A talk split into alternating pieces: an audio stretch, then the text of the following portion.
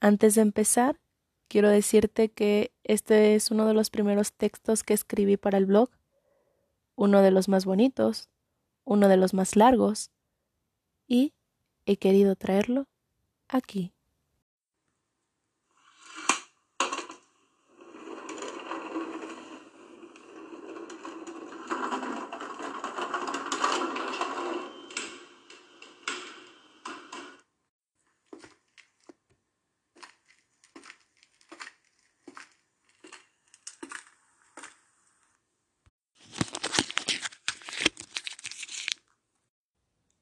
Cartas para Ikigai por Giselle R. Laguna, El Armario de Madrid.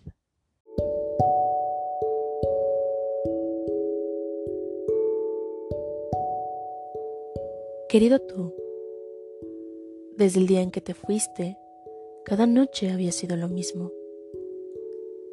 Darle muchas vueltas a la cama para terminar despertándome en plena madrugada.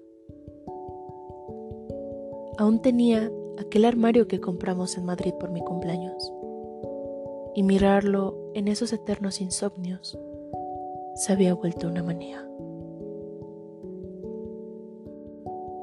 Perdí la cuenta de cuántas veces llevaba durmiendo sola en esa inmensa y vacía habitación.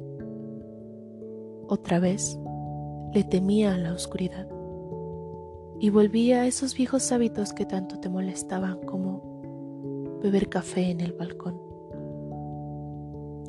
Las cartas que me escribías cada mañana, decidí quemarlas junto a todas nuestras fotos, pero el armario, el armario seguía ahí. Y dentro tenía nuestros momentos juntos que ya se habían vuelto recuerdos.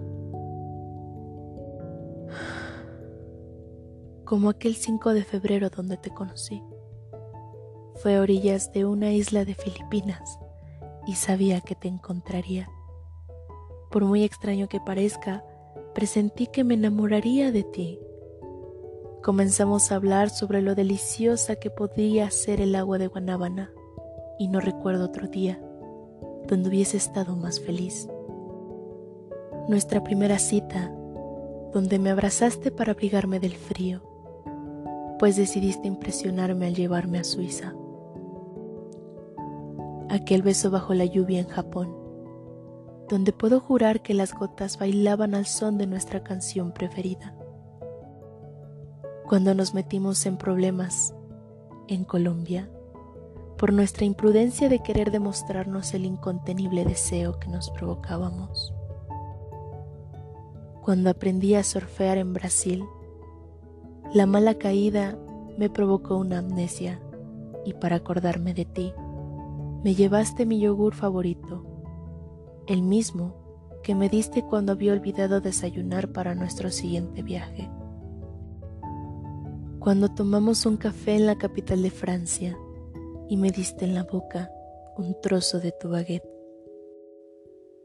Cuando nos dieron noticias desalentadoras de mi enfermedad en Portugal y apretaste fuertemente mi mano con el terror de perderme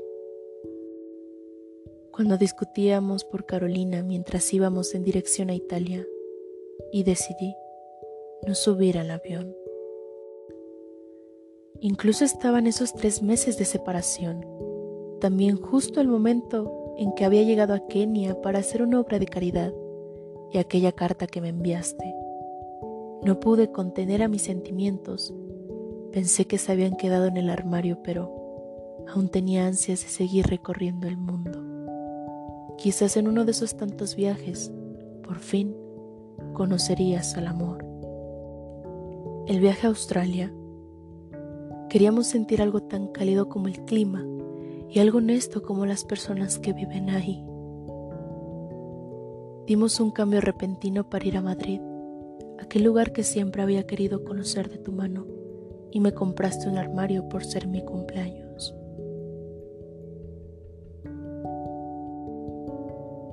Finalmente, fuimos a Rusia para un clima frío y hostil. Cuando menos nos dimos cuenta de regreso a nuestra casa en México, yo abordé el avión que había pospuesto aquella vez. Fui a Italia, mientras tú decidiste ir a Vietnam. Y todo eso estaba dentro del armario, aquel armario intacto por nuestras manos, pero cubierto de polvo. No sé cuánto tiempo ha pasado, pero tampoco me interesa saberlo. Hoy me deshice del armario de Madrid y vendí la casa de México. Ahora vivo en Perú, en una casa de colores, y todas las mañanas visito Machu Picchu, tal como un día soñé. Recientemente me dijeron que fuiste de nuevo a España, para ser exacta, en Murcia. Me dijeron también que por muchos lugares que vayas, nunca has encontrado un armario como el que me regalaste, así que ahora mismo está en un avión. Quizá dentro de un par de días llegue a tu apartamento. En el primer cajón hay una foto de tu gato.